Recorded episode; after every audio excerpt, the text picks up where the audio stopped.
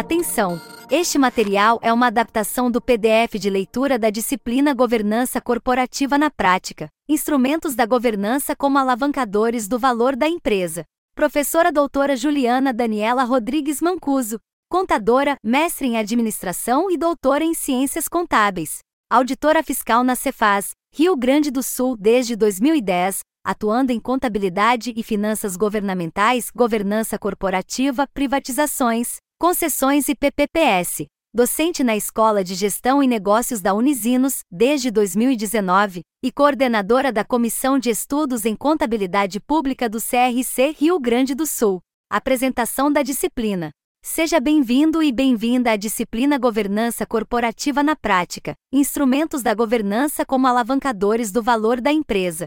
Ao longo dos estudos, abordaremos o conceito e os principais mecanismos de governança corporativa, sistema de direção e monitoramento das organizações com o objetivo de geração de valor sustentável, envolvendo o equilíbrio entre as partes envolvidas e a criação de impactos positivos na sociedade e no meio ambiente. Conheceremos práticas aplicáveis em diferentes contextos organizacionais que buscam qualificar a tomada de decisão pela gestão, de forma que leve ao alcance dos objetivos da organização e, consequentemente, à melhoria de seus resultados e ao aumento da confiança por parte dos stakeholders. Então, vamos conhecer como a governança corporativa pode aperfeiçoar a gestão, trazer conforto aos investidores e gerar valor à empresa? Inicie a leitura e acesse os materiais indicados ao longo do percurso. Bons estudos! Temas da disciplina: O que é governança corporativa?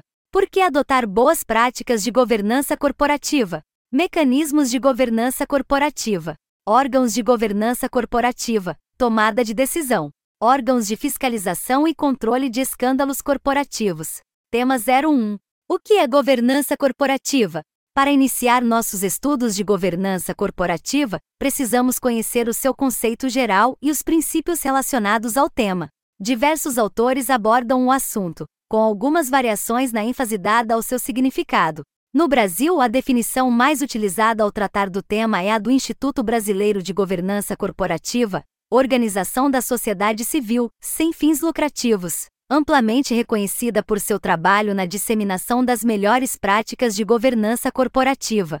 Assim, conforme exposto no seu Código das Melhores Práticas de Governança Corporativa, Governança corporativa é um sistema formado por princípios, regras, estruturas e processos pelo qual as organizações são dirigidas e monitoradas, com vistas à geração de valor sustentável para a organização, para seus sócios e para a sociedade em geral. Esse sistema baliza a atuação dos agentes de governança e demais indivíduos de uma organização na busca pelo equilíbrio entre os interesses de todas as partes, contribuindo positivamente para a sociedade e para o meio ambiente. Explorando o conceito de governança corporativa trazido pelo IBGC, podemos destacar que o tema está relacionado às atividades de gestão das organizações, envolvendo mecanismos de monitoramento de tais ações e o relacionamento entre diversas partes interessadas, incluindo o ambiente em que está inserida. O estudo da governança corporativa envolve diferentes áreas de conhecimento, como administração, direito, contabilidade, psicologia, comunicação, entre outros. E apesar de ser muito relacionado às grandes empresas, é adaptável a variadas organizações, incluindo entidades do terceiro setor e do setor público, e diferentes portes. Trata-se de um campo de desenvolvimento relativamente recente, impulsionado pelo surgimento das companhias abertas, que possuem um quadro numeroso de acionistas, que não participam da gestão, mas investem seus recursos e demandam garantias de que as decisões relativas ao negócio estejam sendo tomadas de forma adequada. Escândalos financeiros recentes relacionados a tais empresas têm contribuído para a disseminação das boas práticas de governança corporativa, com o objetivo de reduzir as oportunidades de ocorrência de desvios. Para conhecer mais sobre o histórico da governança corporativa, acesse o podcast Histórico da Governança Corporativa e as leituras obrigatórias. A adoção de boas práticas de governança corporativa traz valor às organizações, pois busca garantir a condução dos negócios no melhor interesse comum de longo prazo, de forma transparente aos interessados internos e externos, e com tratamento igualitário. Reflita! Você investiria em uma empresa em que há desconfiança acerca da forma que a gestão é conduzida, em que não há clareza quanto aos resultados alcançados ou em que parece que os negócios estão sendo direcionados somente a interesses de um grupo específico. Imagine que você é sócio de uma empresa, mas não participa diretamente da gestão. Por exemplo, adquiriu algumas ações de uma empresa listada na Bolsa de Valores. Você tem interesse em que as decisões tomadas pela administração sejam fundamentadas e busquem alcançar o que é melhor para o futuro da empresa, pois isso influencia o retorno a ser obtido, certo? Também deve desejar que as informações de resultados da companhia sejam transparentes, para que possam ser acompanhados. Além disso, mesmo como um pequeno investidor da empresa, quer que seus direitos sejam respeitados mesmo quando os interesses de um acionista com uma maior participação no capital da empresa possam ser divergentes.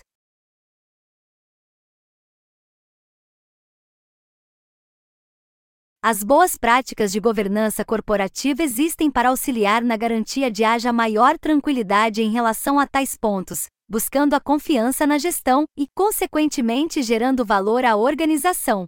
Para isso, há diferentes princípios que norteiam as melhores práticas de governança corporativa. O IBGC os resume em cinco: integridade, transparência, equidade, responsabilização e sustentabilidade, conforme demonstrados na figura 1, que você pode consultar no nosso e-book. Na análise da figura, podemos verificar uma breve descrição de cada um dos cinco princípios de governança corporativa do IBGC.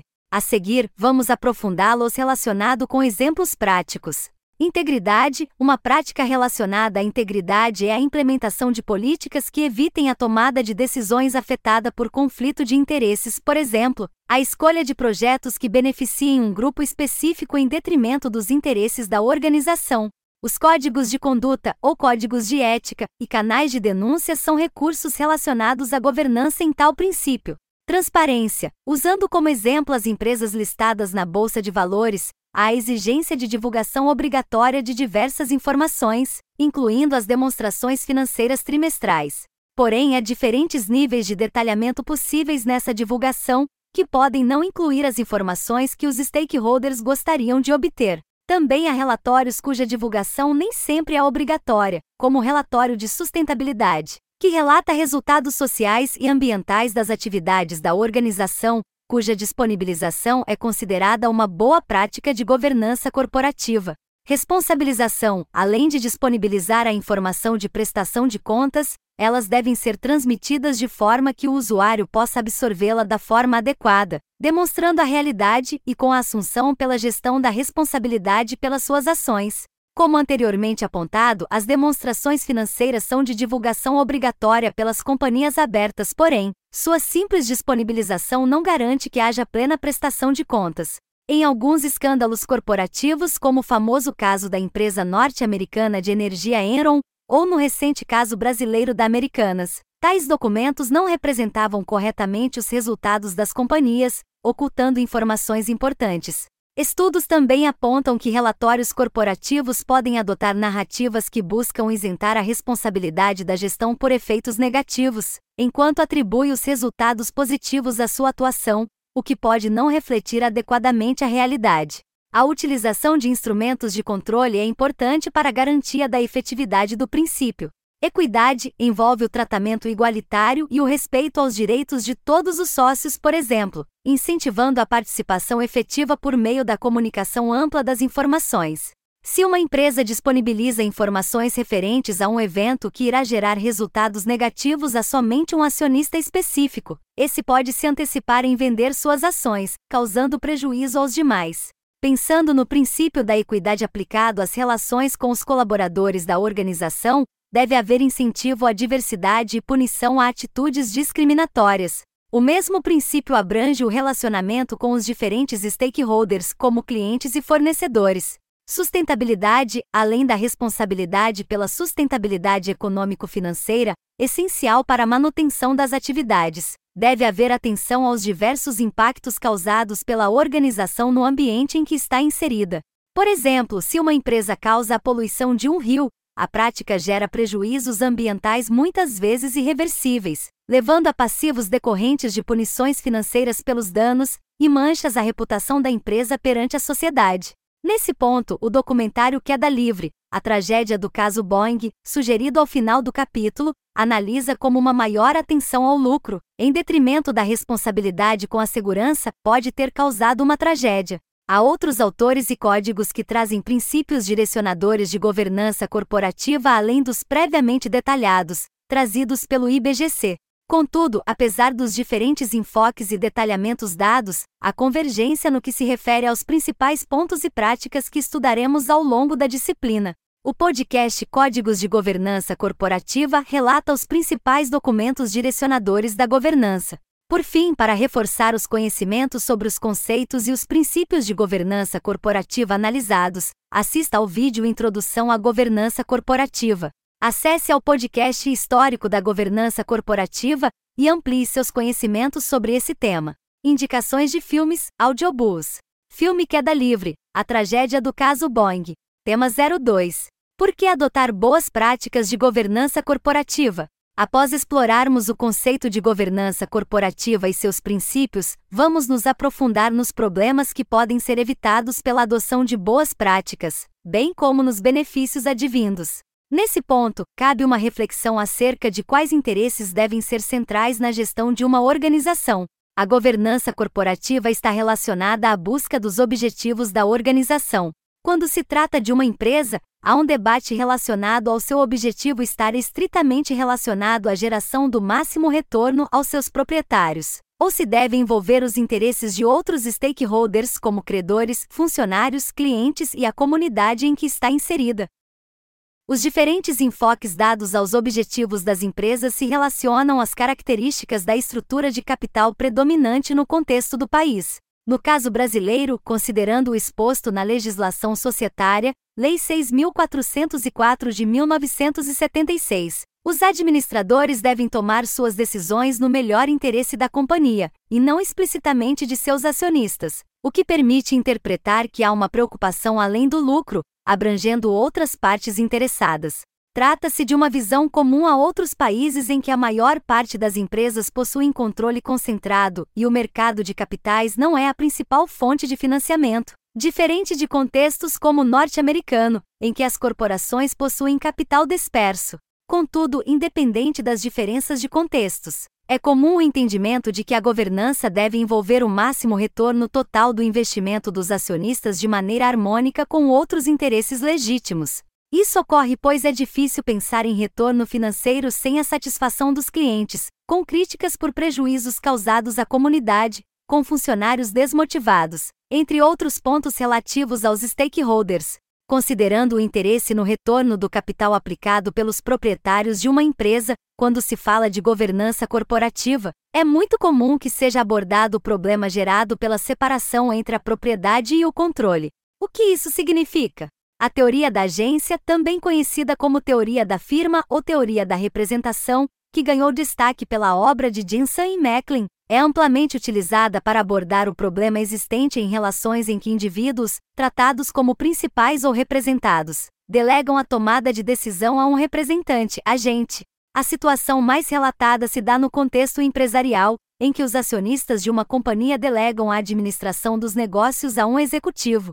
Contudo, relações similares ocorrem na delegação da gestão dos governos pelos cidadãos aos representantes eleitos, na condução de organizações sem fins lucrativos por seus financiadores, e até mesmo no condomínio em que você mora, onde decisões de seu interesse podem ser tomadas pelo síndico. Trata-se de uma relação muito comum, visível em nosso dia a dia, sendo simples verificar que os interesses dos representados nem sempre estão alinhados com os dos representantes, e nem sempre há a mesma disponibilidade de informações entre as partes, assimetria de informação. Você já deve ter se deparado com reclamações de vizinhos ou amigos relativas às decisões tomadas pelo síndico do condomínio em que residem. Se não, vemos diariamente questionamentos às ações realizadas pelos políticos eleitos na gestão dos governos. O mesmo ocorre nas empresas, a não ser que se trate de um negócio gerido totalmente por um único proprietário, o problema de agência ou problema de representação existirá. A governança corporativa é comumente mencionada quando são verificados problemas na gestão de grandes empresas, em que são destacadas fraudes milionárias e prejuízos a diversos acionistas causados pela atuação dos executivos. Porém, imagine no caso de uma pequena empresa em que existem somente dois sócios, mas que são responsáveis pela gestão de diferentes áreas do negócio. Se um dos sócios age em desacordo com o combinado com o seu parceiro, já podemos verificar um problema de representação.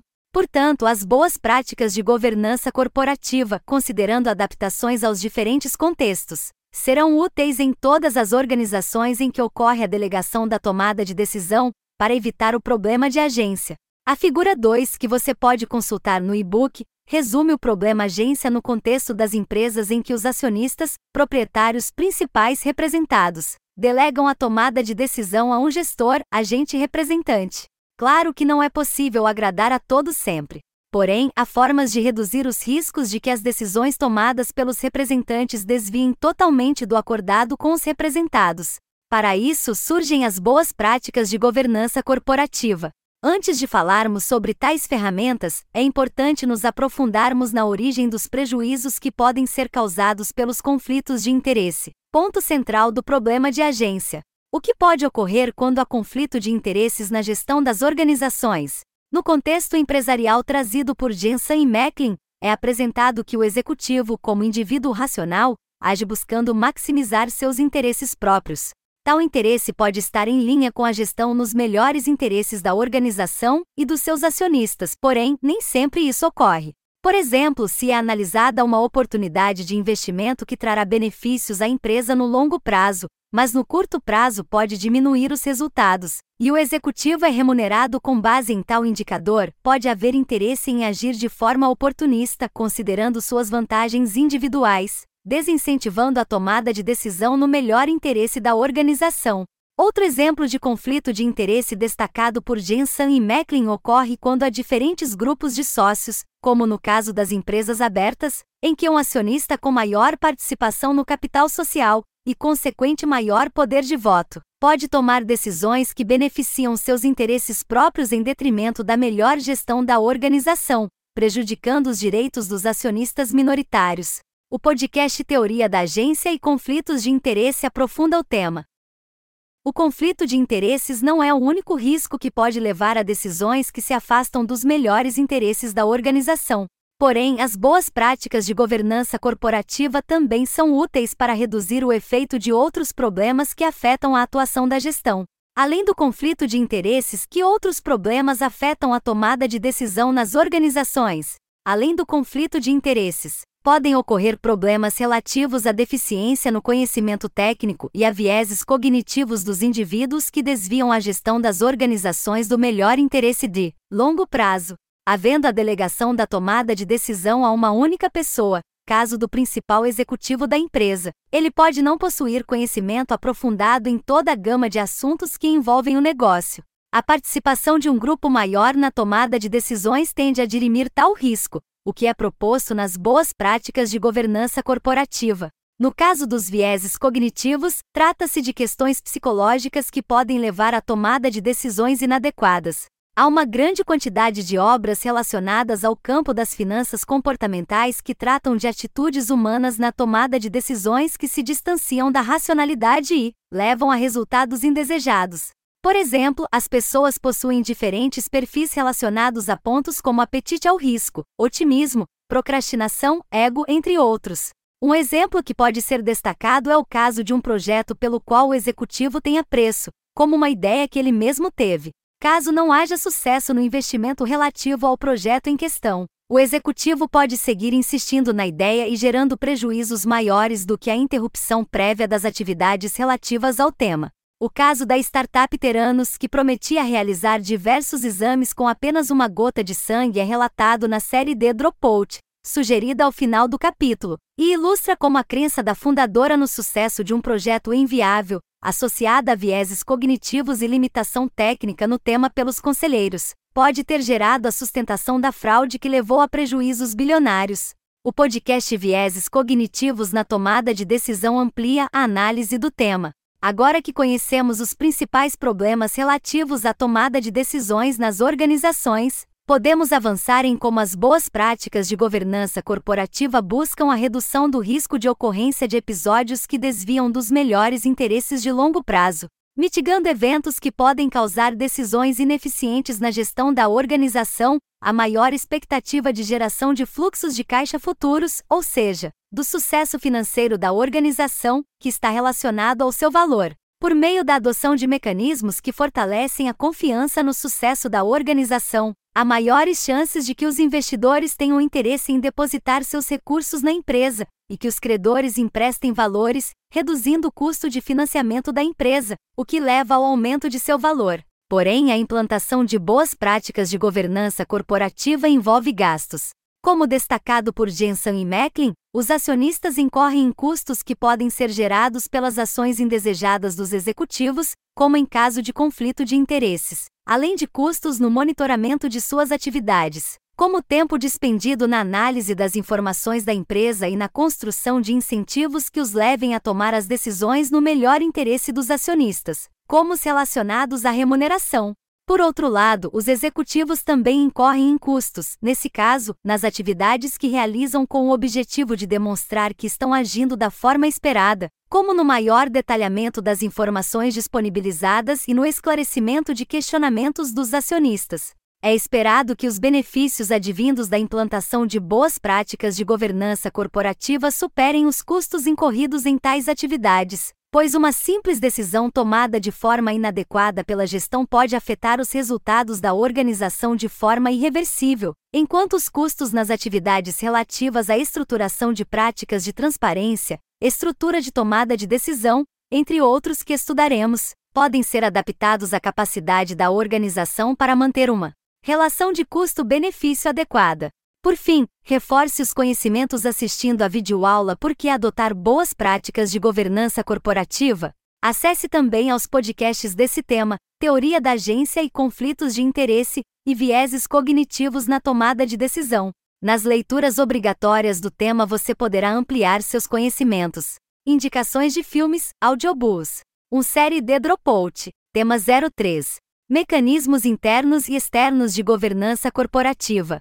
Agora que conhecemos os principais problemas que podem afetar a qualidade da tomada de decisão no contexto organizacional, o conflito de interesses, as limitações técnicas individuais e os vieses cognitivos, ou seja, os porquês da governança corporativa, vamos nos aprofundar nas formas de reduzir os danos que tais questões podem trazer. Os mecanismos de governança corporativa são estruturas de controle e incentivo que buscam viabilizar o atendimento dos melhores interesses de longo prazo. O conjunto de tais mecanismos compõe o sistema de governança corporativa, envolvendo fatores internos, ou seja, desenvolvidos no âmbito da organização, ou externos, quando se referem ao contexto em que está inserida.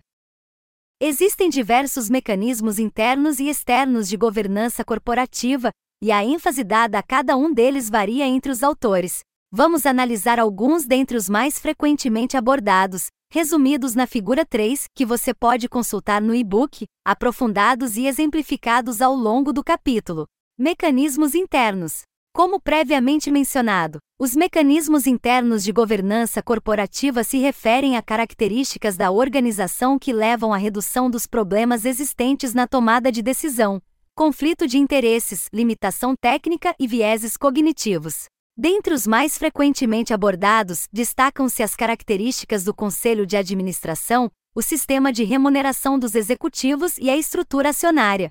Contudo, também são encontradas referências ao controle interno, à estrutura de propriedade, além de outros órgãos do sistema de governança que estudaremos nos próximos capítulos.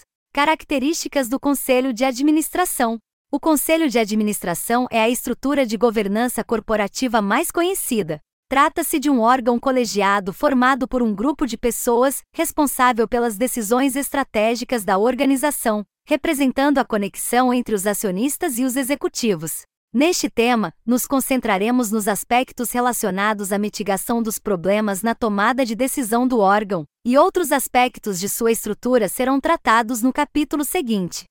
Ao transferir a responsabilidade por deliberações importantes que poderiam recair em um único indivíduo, o presidente da organização, para um grupo de pessoas, o conselho de administração, são reduzidos os problemas que podem levar à tomada de decisões que se distanciem dos melhores interesses da organização. Características individuais como determinados conflitos de interesse, limitações técnicas e vieses cognitivos que possam prejudicar as escolhas dos membros passam a ter menor peso quando a decisão é distribuída entre um grupo de diferentes pessoas. Para que os problemas sejam reduzidos de forma efetiva, são destacadas características da composição do conselho de administração, como a independência e a diversidade a tomada de decisão independente pelos membros e a abstenção de participação na votação e na discussão pelos conselheiros que possuam algum conflito de interesses com determinado. Tema em pauta são diretrizes gerais de governança, contudo, a inclusão de membros independentes, ou seja,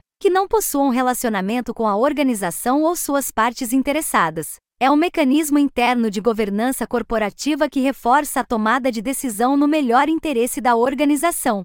Para as companhias abertas brasileiras, a Lei 6.404 de 1976 obriga a participação de membros independentes. No âmbito da independência, também é recomendável que o diretor-presidente da organização não componha o conselho de administração, ou que não acumule o cargo de presidente do colegiado, a acumulação dos cargos, via de regra, é vedada no caso das companhias abertas pela Lei 6.404 de 1976. Em relação aos problemas causados por limitações técnicas e vieses cognitivos, a formação de um conselho com diversidade no perfil dos membros, agregando diferentes características, formações, comportamentos, experiências, gêneros, faixas etárias, aspectos culturais, etc., colabora na ampliação do debate e na qualificação da tomada de decisão, diminuindo os riscos em questão. Além disso, cumpre destacar a importância de o órgão ser ativo e de seus membros contarem com capacitação adequada e disponibilidade de tempo para preparação para as reuniões, ou seja, aprofundamento nos temas a serem debatidos e deliberados. Sistema de remuneração. Tanto o valor quanto a forma de remuneração dos administradores, sejam os diretores ou os membros do conselho de administração, e também dos funcionários, devem ser estruturados de forma que proporcionem o melhor alinhamento dos indivíduos aos interesses de longo prazo da organização. Para isso, seu montante deve se situar em um patamar que permita atrair profissionais qualificados para a função, sendo proporcional às responsabilidades assumidas, e utilizar mecanismos que evitem o conflito de interesses na tomada de decisão. Nesse sentido, os executivos não devem possuir incentivos concentrados no atingimento de resultados de curto prazo, no caso dos conselheiros, é recomendado que a remuneração seja fixa e igual a todos os membros, com exceção do presidente, cuja função pode exigir dedicação adicional. No caso das empresas, a teoria da agência considera que o recebimento de ações, de opções de ações ou de outras estruturas de remuneração variável incentivam o alinhamento de interesses dos executivos aos dos acionistas. A existência de uma política de remuneração transparente é uma boa prática, o podcast Remuneração de Executivos analisa o tema apresentando as principais práticas adotadas pelas empresas brasileiras de capital aberto. Estrutura de propriedade. Determinadas características da estrutura de propriedade, ou seja, da composição do capital social da empresa, podem funcionar como um mecanismo interno de governança corporativa, trazendo efeitos positivos na tomada de decisão. Contudo, também existem riscos atrelados a tais composições acionárias, pode ser entendido que quando há uma grande fatia do capital da empresa sob propriedade de um único acionista ou grupo, tratado como controlador ou acionista de referência, deve haver um efeito positivo gerado pelo maior interesse e maior capacidade desses proprietários em monitorar a ação dos executivos para a maximização significativa de seus retornos. Por outro lado, a concentração acionária também traz um maior poder de voto, que pode levar a decisões de interesse próprio em detrimento dos demais sócios. Além disso, tais investidores tendem a possuir seus recursos predominantemente aplicados na empresa, sem diversificação em outros investimentos, o que pode levá-los a tomar decisões que minimizem seu risco de forma excessiva.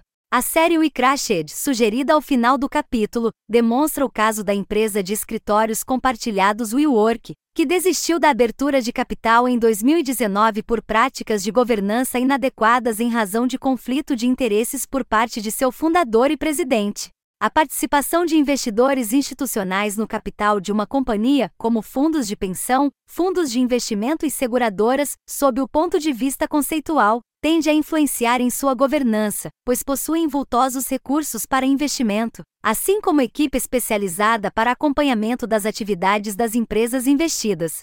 Porém, há críticas em relação à atuação de alguns investidores institucionais, pois também podem possuir conflitos de interesse e se contentarem com retornos positivos de curto prazo, sem despender esforços na direção dos interesses de longo prazo da organização. Mecanismos externos. Os mecanismos internos de governança corporativa não exercem influência isolada na organização, estando integrados a forças externas que envolvem principalmente as características do ambiente em que está inserida. Diversos mecanismos externos de governança corporativa são abordados em pesquisas, tais como o sistema legal, o mercado para tomada de controle, auditoria externa, agências avaliadoras de risco, rating, ativismo das partes interessadas e os meios de comunicação. Sistema legal. O sistema legal se refere ao arcabouço jurídico que embasa o relacionamento entre as partes interessadas na organização, delimitando seus direitos e responsabilidades. A existência de legislação que proteja os investidores em situações de conflito de interesses transmite maior segurança aos acionistas de que possíveis desvios na tomada de decisão sejam punidos de forma adequada e seus danos sejam reparados. Mercado para tomada de controle. No caso de empresas listadas na Bolsa de Valores, quando o preço das ações cai, há maior risco de aquisição do controle da empresa por um novo investidor. A substituição dos proprietários ou principais proprietários traz o risco de substituição dos executivos, o que os leva a uma maior dedicação ao desempenho da empresa para que não ocorra a queda de valor e a consequente aquisição do controle. Por outro lado, o estatuto social da empresa pode incluir mecanismos para dificultar a tomada de controle, como a cláusula chamada poison pill, tornando-a cara e protegendo os minoritários. Auditoria externa. Uma empresa de auditoria externa ou auditoria independente analisando e emitindo opinião sobre as informações financeiras divulgadas pela organização, proporciona maior confiança por parte dos usuários. Há regras para assegurar a independência e qualidade do trabalho dos auditores, por exemplo, a Comissão de Valores Mobiliários, órgão regulador do mercado de capitais no Brasil, determina prazo máximo consecutivo para uma empresa de auditoria atuar em um mesmo cliente. Apesar de trazer maior confiança, o trabalho dos auditores independentes não garante a inexistência de inconsistências contábeis. O conhecido caso de fraude corporativa envolvendo inconsistências contábeis ocorrido na empresa norte-americana Enron em 2001 levou ao encerramento das atividades da empresa de auditoria independente que analisava suas demonstrações financeiras, a Arthur Anderson, que era uma das maiores do mundo. No Brasil, as empresas de auditoria independente também receberam diversos questionamentos em casos de divergências contábeis divulgados em casos como o do Banco Pan-Americano e da Americanas fiscalização por agentes do mercado, o acompanhamento das atividades de uma organização por veículos de comunicação especializados no segmento, por analistas de ações e por agências classificadoras de risco. Também auxilia na mitigação dos problemas trazidos por decisões que se afastem dos melhores objetivos de longo prazo. A análise por tais agentes traz maior atenção ao trabalho dos executivos, que devem dedicar maior atenção à fundamentação de suas decisões pelo risco causado em caso de exposição de notícias negativas, da indicação de que a empresa não é um bom investimento ou do aumento da classificação de risco, que podem reduzir o seu valor. Em relação aos mecanismos de governança corporativa, também podemos destacar que as companhias listadas na Bolsa de Valores Brasileira, B3, Bolsa Brasil Balcão, podem aderir a diferentes segmentos que listagem, que as diferenciam em termos de práticas adotadas. Saiba mais acessando o link disponível no e-book. Apresentados os principais mecanismos internos e externos de governança corporativa. Acesse o podcast Práticas de Governança Corporativa que analisa o tema considerando a realidade das empresas brasileiras de capital aberto. Por fim, reforce os conhecimentos acessando o vídeo Mecanismos de Governança e as leituras obrigatórias. Bons estudos! Indicações de filmes, audiobooks. 1 um e Crashed, tema 04. Órgãos de governança corporativa, tomada de decisão. No tema anterior, analisamos os principais mecanismos de governança corporativa internos e externos à organização que colaboram com a tomada de decisão alinhada aos interesses de longo prazo da organização. Agora, Vamos nos aprofundar em como uma organização pode estabelecer estruturas que auxiliem na sua governança por meio de dispositivos e órgãos que podem ser definidos em seu estatuto, contrato social, ou seja, no documento que dispõe sobre o seu funcionamento, considerando a realidade brasileira. O estatuto, contrato social deve trazer de forma clara as regras, os direitos, as responsabilidades e as instâncias de tomada de decisão, proporcionando a transparência necessária à confiança das partes interessadas. Cada organização deve estabelecer uma estrutura de governança que seja adequada com o seu porte e seu contexto, mas, de forma geral, os dispositivos são bastante similares, com adaptações a cada realidade, seja de uma companhia de capital aberto, uma startup, uma empresa familiar, uma empresa estatal ou uma organização do terceiro setor. Iniciaremos tratando dos principais órgãos de governança relacionados à tomada de decisão e, posteriormente, trataremos das possibilidades existentes para os diferentes contextos organizacionais. A figura 4, que você pode consultar no nosso e-book, demonstra a estrutura geral de governança proposta pelo IBGC que envolve órgãos de gestão, de controle e fiscalização e estruturas de apoio. Para análise sobre os órgãos de governança, iniciaremos tratando das instâncias relacionadas à tomada de decisão da organização, sócios, assembleia, e administradores, conselho de administração e diretoria. Sócios. Os sócios representam o grupo que contribuiu para a formação da organização, sejam eles pessoas físicas ou pessoas jurídicas. No caso de empresas, também são conhecidos como acionistas por sua participação no capital social. As grandes decisões referentes à organização devem ser tomadas por esse grupo, em reunião conhecida como Assembleia Geral. Assim, as deliberações mais importantes são menos afetadas pelo problema de representação causado pela separação entre a propriedade e a tomada de decisão, com deliberações pelos proprietários quando falamos em empresas. Organizações sem fins lucrativos, como associações ou sindicatos, também possuem a Assembleia de Sócios como instância de decisão, apesar de também possuírem representantes atuando na gestão. A legislação brasileira aponta os temas que devem ser decididos pela Assembleia Geral, sendo a Lei 6.404 de 1976 aplicável às sociedades anônimas, e o Código Civil, Lei 10.406 de 2002, utilizado caso das demais empresas e outras organizações, como as sem fins lucrativos.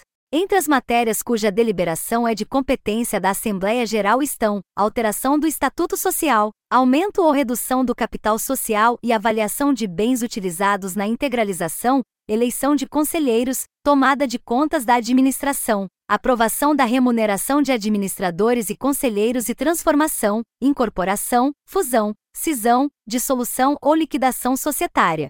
Considerando as melhores práticas de governança corporativa, o Estatuto Social deve trazer dispositivos que garantam o tratamento igualitário dos sócios, sendo recomendado que a participação nas decisões seja proporcional à participação no capital social, uma ação, um voto, e que mecanismos que se afastem de tal preceito, como as ações preferenciais, devem ser evitados. Para permitir a participação igualitária dos acionistas nas assembleias, é importante que sua convocação respeite a antecedência mínima de 30 dias, que sejam disponibilizadas informações para embasamento da decisão, bem como meios de inclusão, justificada e prévia de temas na pauta, e que sejam viabilizados a participação e o voto à distância. Como referido no capítulo anterior, também pode haver conflito de interesses entre os sócios assim. O estatuto deve prever mecanismos para identificar e mitigar tais situações, sendo recomendado que o próprio acionista se abstenha. É recomendado que os administradores, diretores e conselheiros de administração, conselheiros fiscais e membros de comitês encaminhem representantes à Assembleia para conhecimento e possíveis esclarecimentos de dúvidas. Além disso, os agentes de governança devem atuar no incentivo à participação dos sócios nas assembleias. No caso das empresas, além das regras oriundas da legislação aplicável e de seu estatuto, os sócios podem estabelecer um acordo de acionistas ou acordo entre sócios para tratar de situações como compra e venda de ações pelos signatários, preferência para adquirir as participações dos demais sócios, exercício do direito a voto e poder de controle na Assembleia. Porém, tais instrumentos não devem se sobrepor aos interesses da organização. Conselho de Administração. No tema anterior, foi destacada a relevância do Conselho de Administração como mecanismo de governança, portanto, a análise desse órgão no presente capítulo será complementar. O IBGC recomenda que toda organização possua um conselho de administração, independente da obrigação legal, caso das companhias abertas com número ímpar de membros, entre 5 e 9, apesar da recomendação da Lei 6.404 de 1976 ser de um mínimo de três membros, em mandato com prazo definido mesmo que renovável. Os membros são eleitos pelos sócios, mas seu compromisso com a organização na tomada de decisão deve estar acima de qualquer relacionamento.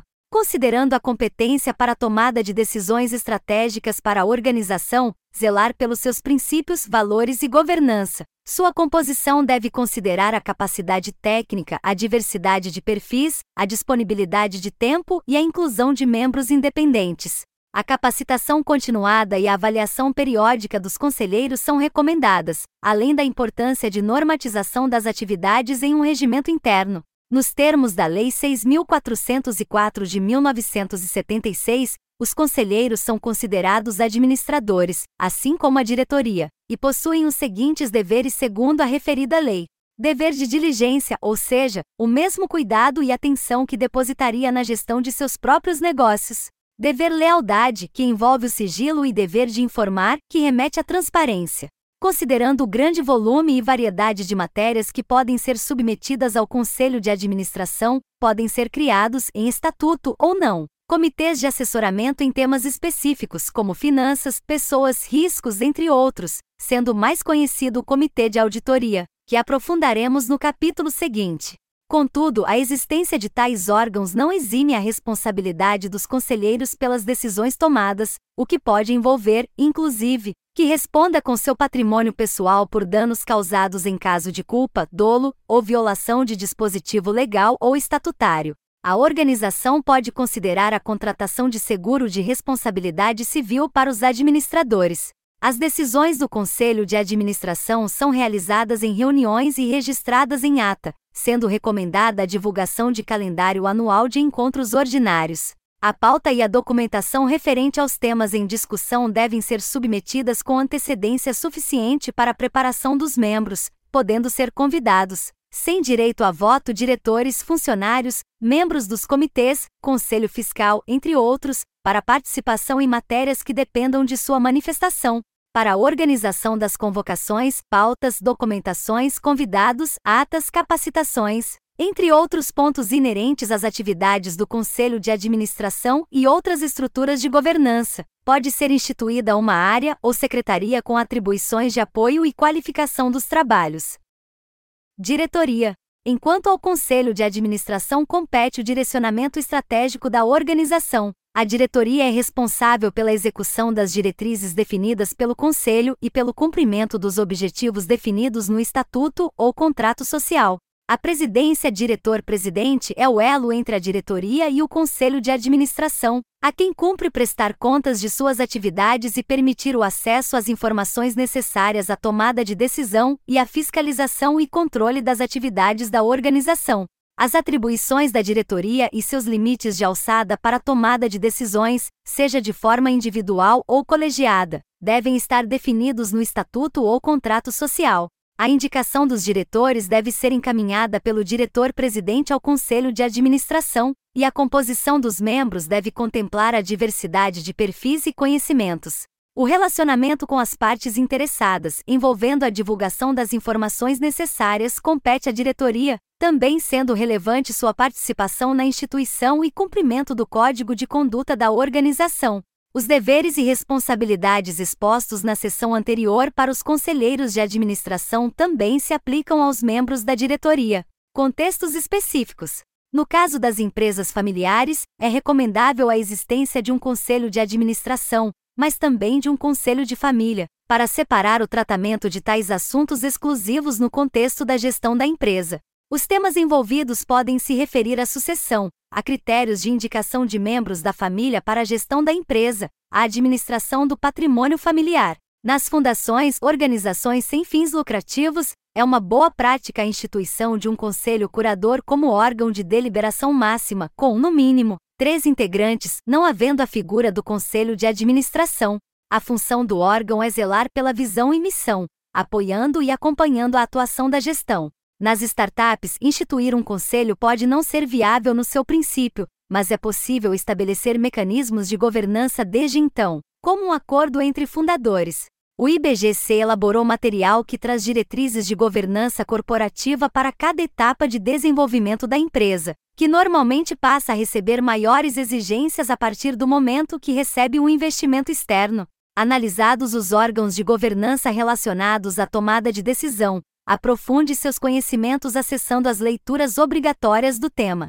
Acesse ao podcast Práticas de Governança Corporativa. Bons estudos! Tema 05 órgãos de fiscalização e controle e escândalos corporativos. No tema anterior, iniciamos os estudos sobre a estrutura de governança das organizações com uma visão geral dos órgãos que a compõem segundo o IBGC, e com o um aprofundamento acerca do papel dos sócios e dos administradores, conselho de administração e diretoria, que compõem as instâncias que são responsáveis pela tomada de decisão.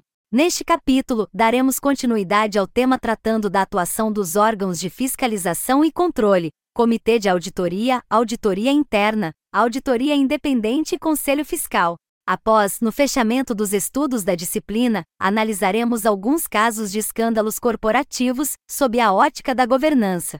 Os controles são reconhecidos como ferramentas importantes para evitar danos às organizações, contudo, pelos custos envolvidos na sua implementação, nem sempre são executados. Dentre os escândalos corporativos que se destacaram na história ao longo dos anos, muitos poderiam ser evitados com a existência de controles sólidos. Para iniciar os estudos sobre o tema, vamos reforçar alguns conceitos importantes relacionados às atividades de controle e fiscalização e sua importância nas organizações, resumidos no quadro 1, que você pode consultar no e-book. Ao final do capítulo, são recomendados dois filmes que se relacionam à importância dos controles internos, da gestão de riscos e da conformidade no contexto da crise financeira de 2008. Analisados os conceitos, vamos conhecer os principais órgãos de controle e fiscalização que integram a estrutura de governança das organizações. Comitê de Auditoria. Mencionamos o Comitê de Auditoria no capítulo anterior ao tratar do Conselho de Administração e da possibilidade de instituição de órgãos de assessoramento em temas específicos. Nesse sentido, compete ao Comitê de Auditoria o apoio no que se refere à qualidade das informações financeiras, dos controles internos da organização, da compliance e das auditorias interna e independente. Em algumas organizações, como as empresas estatais brasileiras, seu funcionamento é obrigatório. O Comitê de Auditoria não possui atribuições deliberativas e atua de forma ativa e prévia para assegurar a adequação das informações da organização, fortalecendo a governança. Para tanto, deve se reunir periodicamente com os demais órgãos de fiscalização e controle atuantes na organização e também com o Conselho de Administração, prestando contas de sua atuação. É recomendado que o comitê seja composto por membros independentes, sendo fundamental que pelo menos um dos integrantes possua conhecimentos em contabilidade, finanças ou auditoria. Auditoria interna. A auditoria interna normalmente é constituída como uma área dentro da estrutura da organização, com funcionários de seu quadro, mas pode ser terceirizada, devendo atuar com independência. É supervisionada pelo Comitê de Auditoria e deve cooperar com a auditoria independente, se reportando ao Conselho de Administração. Sua competência é a atuação na avaliação e no aprimoramento dos controles internos e da gestão de riscos da organização, para fortalecimento da governança. Auditoria independente. A auditoria independente foi referida dentre os mecanismos de governança corporativa destacados no capítulo 3.